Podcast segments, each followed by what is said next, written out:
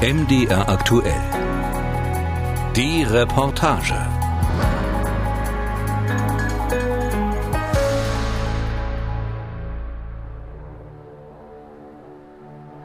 (1984) Bundestagsdebatte zum Tempolimit. Wolfgang Imke, SPD. Wir stehen in einem Wettlauf mit der Zeit. Der Wald wartet nicht, bis alle Autos mit Katalysatoren ausgestattet sind. Er stirbt heute und morgen und nicht erst ab 1989.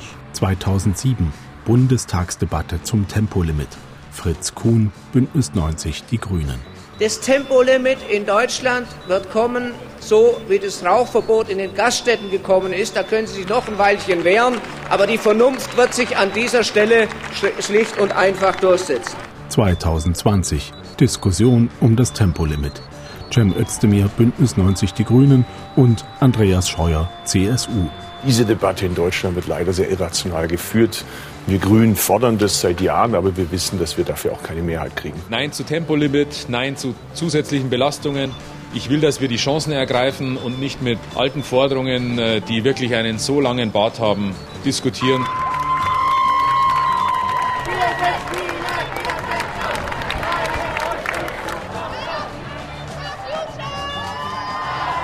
Es gibt diese Satellitenaufnahmen.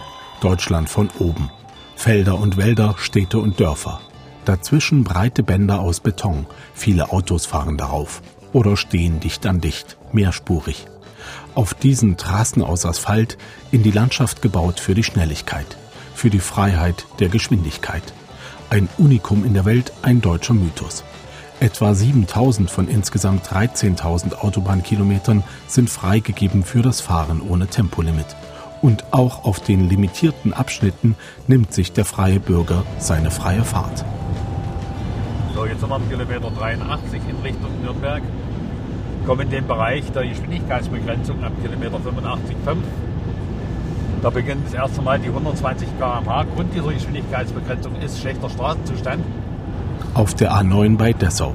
Routinefahrt für die Autobahnpolizisten Buschmann und Jung. Geschwindigkeitskontrolle im zivilen Verfolgungsfahrzeug. Ich habe in dem Bereich schon gemessen eine Geschwindigkeit von 210 km bei 120 erlaubt. Aber die Regel ist so im Schnitt, äh, was die groben Verstöße sind, was so die Mehrzahl ist, so im Schnitt 160, 170. Ja.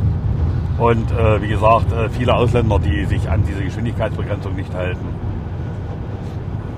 Da hat man dann die Stoßzeiten, wenn zum Beispiel in Rostock die Fähre kommt von Schweden rüber, Schweden, Finnland, sieht man dann sofort äh, in einer gewissen Zeit, eine Stunde lang, wo sehr viele Fahrzeuge mit diesen Kennzeichen diese Strecke befahren. Und die ziehen dann an für sich auch hier durch und ignorieren diese 120 km Warum auch immer. In der Endkonsequenz, wenn man sie angehalten hat, äh, werden sie einsichtig sagen, ja, wir zahlen ihren Obolus und dann fahren sie weiter. An diesem Morgen trifft es einen Geschäftsmann. Silberfarbener VW Passat, 171 Kilometer je Stunde, Fahrerlaubnisentzug für einen Monat, 150 Euro Strafe und vier Punkte in Flensburg. Dann eine Frau im Mercedes Coupé, 140 Kilometer je Stunde. Sie kommt mit einer Belehrung davon. Die dritte Überführte ist bereit, ins Mikrofon zu sprechen. Eine Opel-Fahrerin Mitte 20. Sie fuhr mit 139 im 100er Abschnitt, mit 95 im 60er. Ja, ich habe es im Rückspiegel gesehen und dachte mir dann, ja scheiße, hier schöner BMW, Chemnitzer Kennzeichen, kommt ja kein Mensch drauf, dass die hier bei uns in der Region rumfahren. Ähm, ja, somit scheiße, ja, viel, also es wird immer viel erzählt, dass so Zivilfahrzeuge unterwegs sind mit fremden Kennzeichen, aber mir selber ist es noch nicht passiert. Ich wurde sonst immer mit Standblitzern geblitzt. ja, verdammt, ärgert mich gerade. Erst auf den zweiten Blick befremdet etwas. Diese Selbstverständlichkeit, das ständige Fahren über dem Limit, das nicht mehr als solches wahrgenommen wird. Aktuell am Wochenende war dieser schwere Unfall und diese Massenkarambolage und da sitzt man dann vorm Fernseher und denkt sich, oh mein Gott, man sollte vielleicht doch mal ein bisschen langsamer fahren, wenn die Autos alle so ineinander scheppern. Aber wenn man selber hinterm Steuer sitzt und es eilig hat, vertraut man ja seinen Fahrkünsten und weiß eigentlich, dass das halt nicht schief gehen kann. Aber ja, verdammt, ärgert mich. Die erzieherische Wirkung der Kontrollen sei gering, meint einer der Polizeibeamten. Täglich fährt er an der Autobahnabfahrt Dessau Süd an einem Gedenkstein vorbei. Der Stein erinnert an Paul Greifzu, eine Rennfahrerlegende, erst in der Nazizeit dann in der DDR. Hier ist Hohenstein. Zum letzten Mal meldet sich das Sportmikrofon des Mitteldeutschen Rundfunks vom ersten internationalen Sachsenrennen nach dem Kriege. Einen halben Meter neben mir sitzt Hans Stuck und neben ihm drüben Paul greift zu und Toni Ulmen, der im vergangenen Jahre das Rennen gewonnen hat. Und noch 20 Sekunden bis zum Start. Die Rennbrillen werden heruntergenommen. Die Motoren heulen auf, ein unverschämter Lärm. Noch fünf Sekunden. Die zwölf Fahrer starren gebannt herüber. Jetzt müssen sie jeden Augenblick. Vor 300.000 Zuschauern gewinnt Paul Greif zu vor Hans Stuck das Sachsenringrennen von 1951. Es wird der letzte große Erfolg für Greif zu. Ein Jahr später, während eines Rennens bei Dessau, schießt eine Ölfontäne aus dem Motor. Der Wagen schleudert und überschlägt sich. Paul Greif zu stirbt sofort am Unfallort. Die Automobilisierung Deutschlands ist ohne Rennsport nicht denkbar. Also ich glaube, dass es in starkem Maße eine ideologische Angelegenheit ist oder eine Angelegenheit auch der Entfremdung und des Ersatzes für direkte Befriedigung von kulturellen, demokratischen äh, Bedürfnissen. Winfried Wolf hat Bücher geschrieben mit Titeln wie Sackgasse Autogesellschaft oder Globalisierung des Tempowahns und saß für die Linken im Bundestag. Für ihn ist die Geschichte der Automotorisierung vor allem ein undemokratischer Prozess, eine Geschichte der von der Öl- und Autoindustrie forcierten Beschleunigung. Wir sehen, dass äh, bei Henry Ford das Thema zuerst äh, eine Rolle spielte, wo Autorennen und seine Präsentation des T-Mobils um 1907 ungefähr eine Rolle spielte, das dann sehr stark von Mussolini aufgegriffen wurde, Anfang der 20er Jahre, bei den Nazis auch, die zur Befriedigung der Volksgenossinnen und Genossen äh, jede Tempolimits aufgehoben haben, auch in Städten, und den Leuten vorgegaukelt haben, man kann sich verwirklichen durch Rasen. Jetzt wird wieder Meldung gemacht der Führer, ach, das ist ja schön, er strahlt über das ganze Gesicht, denn dieses sein eigenstes Werk ist er gekommen, heute einzuweihen. Er freut sich und jetzt sieht er nach Süden die wunderbare, weiße, blanke Auto, Reichsautobahnstraße herunter. Also es gibt diese sehr, sehr starke Nazi-Propaganda, wo die Autobahn verkauft worden ist als Volksgemeinschaft äh, als arische schaffende Arbeit, als Wirtschaftsaufschwung. Ähm, das war alles gelogen damals. Das war wirklich Propaganda, auch der Wirtschaftsaufschwung. Also das steht zweifelsfrei fest. Trotzdem hat sich die Propaganda festgesetzt. Konrad Kunze hat in Halle Geschichte und Soziologie studiert.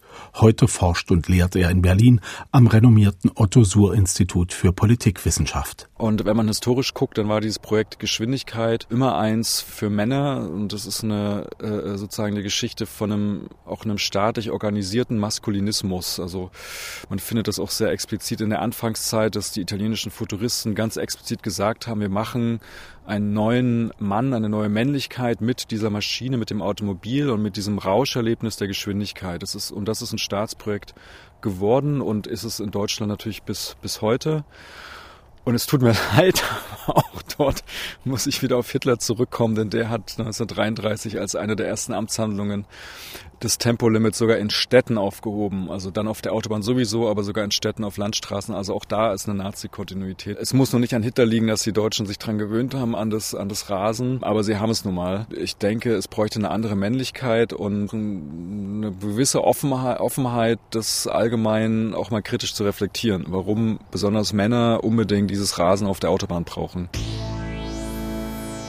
In den 30er Jahren schnellt die Zahl der Verkehrstoten in die Höhe auf 8000 im Jahr. Wehrwirtschaftliche Erwägungen, so heißt es im Amtsdeutsch, führen dann 1939 zu rigiden Geschwindigkeitsbeschränkungen. Tempo 40 innerorts, Tempo 60 außerorts, auch auf den ersten fertiggestellten Autobahnen. Die Tempolimits der Kriegszeit gelten noch in den frühen Jahren der Bundesrepublik, im Wirtschaftswunderland, als plötzlich viele Leute ein Auto sich anschaffen können. Doch die Autoindustrie drängt auf Freigabe der Geschwindigkeitsbeschränkungen und argumentiert, die leistungsstarken deutschen Motoren müssten auch zeigen dürfen, was sie können. 1953 werden die Tempolimits aufgehoben. Bis heute ist es in Deutschland als einzigem hochmotorisierten Land der Welt äh, tradiert, dass wir eben bei einigen größeren Strecken auf den Autobahnen eine nach oben offene Raserskala haben. Wieder schnellen die Unfallzahlen in die Höhe. Trauriger Höchststand 1970 21.300 Verkehrstote. Das entspricht der heutigen Bevölkerung von Borna, Sondershausen oder Annaberg-Buchholz. 1972 erlässt der SPD-Verkehrsminister Lauritz Lauritzen ein Tempolimit von 100 Kilometern je Stunde auf den Landstraßen. Sofort sinken die Unfallzahlen. Dann der Schock der Ölkrise 1973. Plötzlich wird der Treibstoff knapp und Lauritzen führt autofreie Sonntage ein und erweitert das Tempolimit auch auf die Autobahnen. Diesmal um Treibstoff zu sparen. Aber die Nebeneffekte sind fast wichtiger. Wir beobachten die Entwicklung der Unfälle und den Ablauf des Verkehrs in diesen Monaten jedoch sehr sorgfältig. Ohne einer endgültigen Entscheidung vorzugreifen, meine ich, wenn es um das menschliche Leben geht, kann es keine Diskussion geben. Dann müssen ökonomische und Gruppeninteressen zurückstehen. Lauritzen wird persönlich angegriffen. Der ADAC startet die für ihren Slogan berühmt gewordene Kampagne Freie Fahrt für freie Bürger. Und nach nur 111 Tagen kippt der Bundesrat im März 1974 das Tempolimit und ersetzt es durch eine freiwillige Richtgeschwindigkeit. Die gilt bis heute. Wenn wir unsere Freiheiten, die uns gegeben sind, ausleben, dann ist das völlig in Ordnung. Aber wenn wir unsere Freiheiten ausleben und äh, das auf Kosten anderer tun, dann ist das nicht christlich. Ralf Uwe Beck, evangelischer Pfarrer, ist seit 2004 Referatsleiter der Pressestelle der Evangelischen Kirche Mitteldeutschland. Ende 2019 sammelt die EKM 66.430 Unterschriften in einer öffentlichen Petition für ein generelles Tempolimit von 130 Stundenkilometern auf Autobahnen. Dass sich ausgerechnet die Kirche für das Tempolimit einsetzt, mag verwundern. Ralf Uwe Beck sieht hier keinen Widerspruch, sondern vielmehr Kontinuität. Wir haben nie losgelassen, uns für Frieden, Gerechtigkeit und Bewahrung der Schöpfung äh, einzusetzen. Und damit verbunden ist natürlich auch äh, die politische Rede und das politische Engagement, dass wir als evangelische Kirche in Mitteldeutschland dann nach dem Instrument einer Petition gegriffen haben. Das klammert sich auch damit, dass wir äh, im Herbst 89 davor und auch danach eingetreten sind für äh, das tägliche Brot der Demokratie, für Bürgerrechte. Und wenn wir diese Rechte zur Verfügung haben, die dann auch zu nutzen und dafür zu werben, dass Bürgerinnen und Bürger ähm, ja, solche Instrumente einfach äh, pflegen und damit Signale an die Politik senden, das hat äh, bei uns gute Tradition. Im Übrigen ist damit verbunden ja ein Vertrauen auch in die Politik, sonst würde ich keine Petition starten. Im Juni 2019 gibt es eine öffentliche Anhörung zur Petition im Bundestag. Oberkirchenrat Christian Fuhrmann mahnt, es gehe um nichts Geringeres als um Leben oder Tod bei den Themen Klimaschutz und Verkehrssicherheit. Sein Pressesprecher Ralf Uwe Beck macht deutlich, dass Tempolimits einfache und wirksame Mittel für mehr Schutz und Sicherheit wären. Das Tempolimit schlägt ja mehrere Fliegen mit einer Klappe. Auf der einen Seite hätten wir weniger Verkehrstote zu beklagen. Wir hätten weniger Reifenabrieb, der im Meer landet. Wir hätten äh, mehr Lärmschutz. Wir müssten weniger investieren von unseren Steuergeldern für den Erhalt von Straßen. Die Straßen würden mehr Autos aufnehmen können. Der Verkehrsfluss wäre gleichmäßiger. Wir hätten weniger Staus. Das Argument, dass wir dann mehr Zeit auf der Straße zu zubringen würden, das muss man relativieren, weil wer ist wir? Wir haben einen, einen hohen Teil an Bevölkerung, die immer älter wird und sich gar nicht mehr auf die Autobahn traut. Auch da muss Gesellschaft äh, verantwortlich rauf reagieren, also einfach durch das Tempolimit. Ist auch sehr merkwürdig, dass in anderen Ländern wie in den Niederlanden hat man das Tempolimit auf 100 gesetzt. Da gab es überhaupt null Protest und zwar vor dem Hintergrund der Klimakrise eine ganz vernünftige Maßnahme.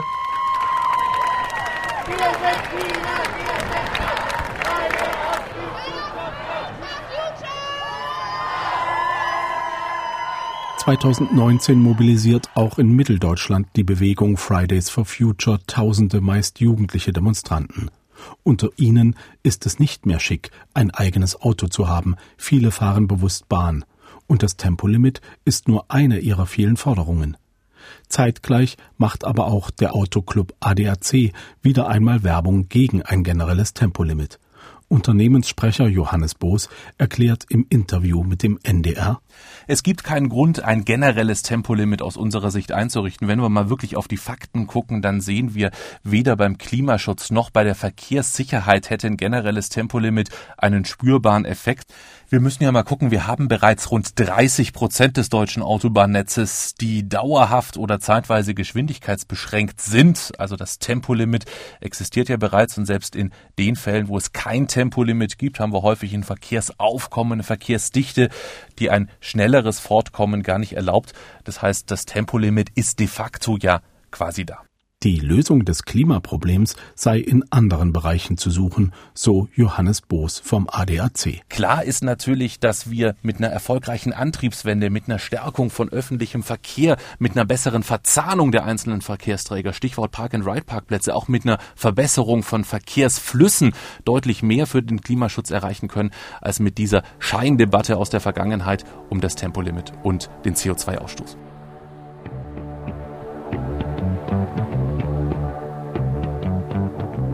Der Bundestag spricht sich im Oktober 2019 mehrheitlich gegen eine Einführung des Tempolimits aus. Ein Antrag der Fraktion Bündnis 90 Die Grünen, Tempo 130 auf deutschen Autobahnen einzuführen, scheitert vor allem an der mitregierenden SPD. Viele sozialdemokratische Abgeordnete befürworten zwar die Idee, sehen sich aber an den Koalitionsvertrag mit der CDU gebunden und wollen bei diesem Thema keinen Krach provozieren. Anfang des Jahres 2020 überrascht der ADAC mit einer unerwarteten Wendung. Nach einer Mitgliederumfrage, die leicht zugunsten eines generellen Tempolimits ausfällt, 47 Prozent sprechen sich dafür aus, 46 dagegen, entschließt sich der ADAC, eine neutrale Position einzunehmen und heizt damit die Debatte erneut an.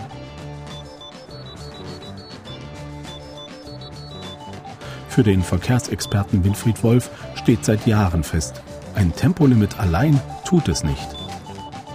Was das Wichtigste eben wäre, wäre, diese Restriktion im Bereich des Autoverkehrs zu verbinden mit einer alternativen Verkehrspolitik, die anfängt bei der Förderung von Fußgängerverkehr, von Fahrradverkehr, von öffentlichen Verkehren, von einer Flächenbahn, von einem integralen Taktfahrplan, nicht Höchstgeschwindigkeitsbahn, sondern flächendeckende Angebote, dass Leute nicht das Gefühl haben, die verbieten uns primär was, sondern das Gefühl haben, die lenken in eine richtige, demokratische und äh, kulturvolle Veränderung des Transport- und Mobilitätsverhaltens um. Deutschland inszeniert sich als Vorreiter des Klimaschutzes. Für 2030 sind bereits die ersten hohen Ziele gesetzt.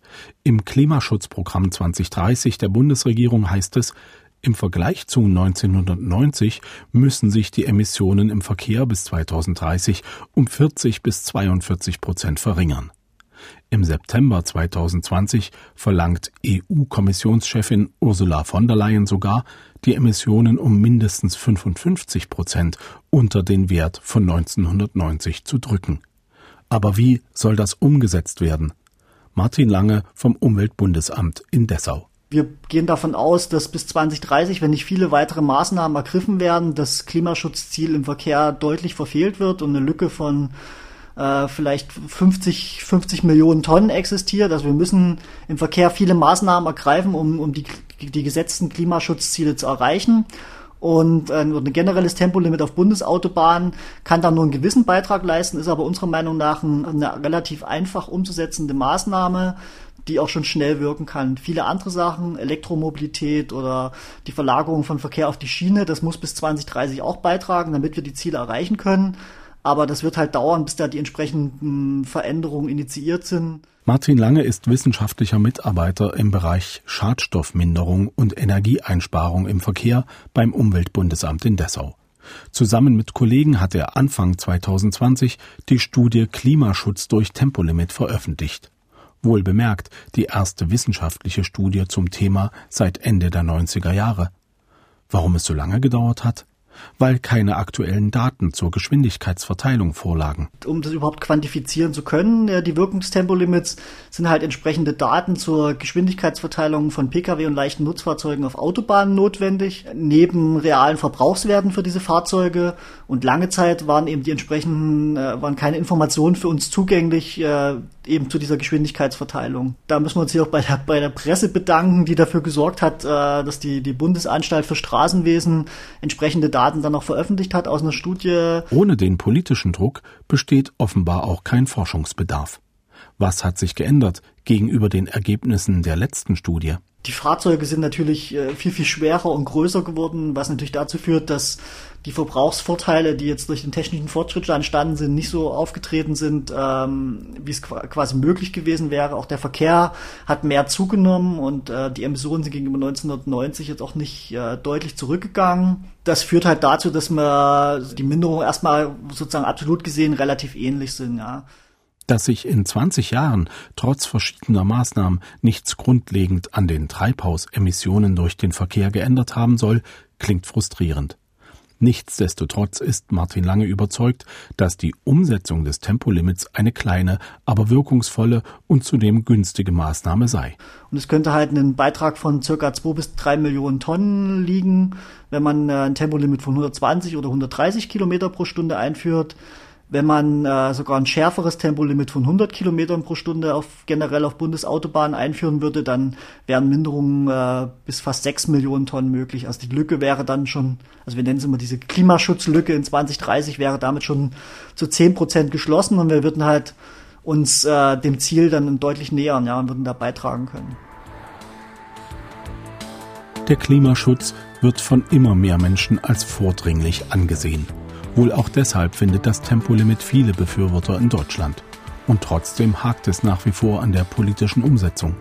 Inzwischen, und das ist neu, sind sogar Automobilverbände nicht mehr gegen die Drosselung der Geschwindigkeit und sogar die Autoindustrie setzt auf die Harmonisierung, die Verstetigung des Verkehrsflusses durch Tempo 120. Nur dadurch, so hofft man, können Elektroautos mithalten und im Vergleich attraktiver werden. Es scheint nur eine Frage der Zeit, bis das Thema wieder auf die Tagesordnung kommt.